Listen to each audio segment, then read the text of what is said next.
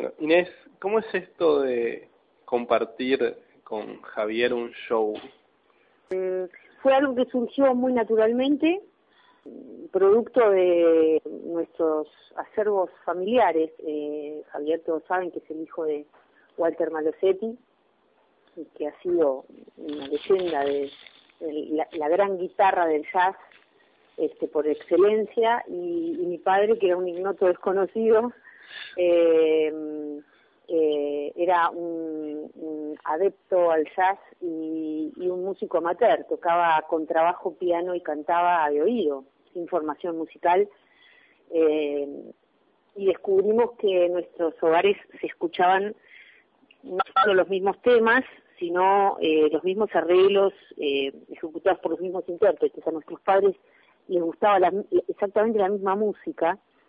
eh, de modo que cuando nos conocimos este, hubo una gran coincidencia respecto de, de del origen, digamos, de nuestros gustos musicales. Eh, ¿Ustedes comparten la fecha de nacimiento, el signo, también, bueno, esto de ser hijos de músicos?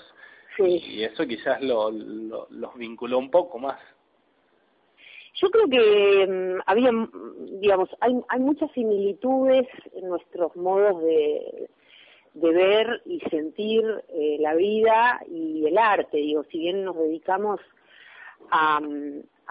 ramas distintas del arte originalmente, eh, los dos eh, hemos tenido una una búsqueda de la sustancia y de la eh, de la esencia eh, en las profesiones por encima de lo comercial, ¿no? Este, eso nos, nos emparenta mucho y, y nos admirábamos mutuamente antes de conocernos profesionalmente, ¿no? Admirábamos profesionalmente de manera mutua. Así que cuando nos conocimos, eh, digamos, según Javier fue un, plus el hecho de enterarse que yo manejaba los estándares de jazz eh, y que y, digamos porque yo iba con mis padres con mi padre a esas tertulias que armaba con sus amigos donde tocaba una vez por semana y fui aprendiendo desde los ocho años este todos los estándares de jazz. Eh, y bueno no sé de qué modo creo que de una manera muy casual Javier eh, escuchó que cantaba y yo he hecho musicales cuando era más chica y he tenido experiencia. Eh, el primer premio en teatro fue por un musical, este, pero nunca me lo tomé muy seriamente, eh, porque me pareció que diversificar mis mis este mis necesidades expresivas iba a hacer que no me enfocara eh, como correspondía en ninguna, ¿no? eh, lo cual ahora cambió después de 30 años de carrera actoral y, de haber plasmado cosas como la dirección de teatro, la literatura, este, publiqué mi primera novela en 2011, eh, haber desarrollado un método nuevo de enseñanza teatral, eh, en la enseñanza de la interpretación en realidad, porque enseño cine también, este, bueno, que se haya abierto que se haya reabierto como este este aspecto musical es algo que, que me completa, ¿no? Y a la vez hace el círculo completo de lo que es el, el artista en sí, o el, ideal del artista. Eh, yo no sé, viste, cuál es el ideal. La verdad es que yo no, no tenía, no tenía el objetivo de, de, de, de retomar eh, el aspecto musical, ¿no? Este, me parecía que era algo que ya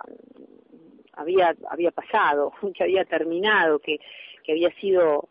este casi un berretín, por una cuestión de respeto, porque me parece que hay tanta gente que lo hace muy bien y que se dedica a eso este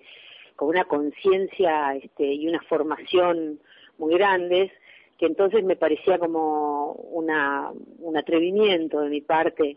este, meterme, adentrarme en ese mundo, a pesar de que durante todos estos años surgieron opciones que tenían que ver o estaban relacionadas con la música. El asunto es que, bueno, mm, a partir de Javier eso se, se, se, hizo como más, eh, más tangible y, y, él se entusiasmó mucho al punto de, de, terminar montando shows en, en, un local que se llama Boris Club, que es una, un club de jazz que hay acá en Buenos Aires, este, eh, a donde empezamos dando, eh, armando funciones, es un, un lugar que tiene 150 eh, este, lugares, 150 localidades, es un restaurante también, y, y bueno, nada, terminamos teniendo que hacer doble funciones, o sea que eh, llenándolo, ¿no? Empezamos a, a, tener una función nueve y media y otra doce y media de la noche y haciendo doble función eh, con 300 personas full, con lo cual eso fue un entrenamiento muy grande para mí porque terminé, este, digamos, tomándolo como, como, como un ensayo de lujo, ¿no? este son está Javier en, bajo y guitarra sobre todo guitarra este y, voz o sea también canta y estoy yo que canto pero nos acompaña un trío que es como dice Javier la primera A del jazz este está Ezequiel Dutil en contrabajo eh, está Javier Martínez Vallejos en en batería y está eh, Mariano Agustoni en piano y son un lujo. Así que para mí es es un regalo increíble este, a esta altura de la vida cuando uno ya siente que ha hecho prácticamente todo lo que podía que surja la posibilidad de,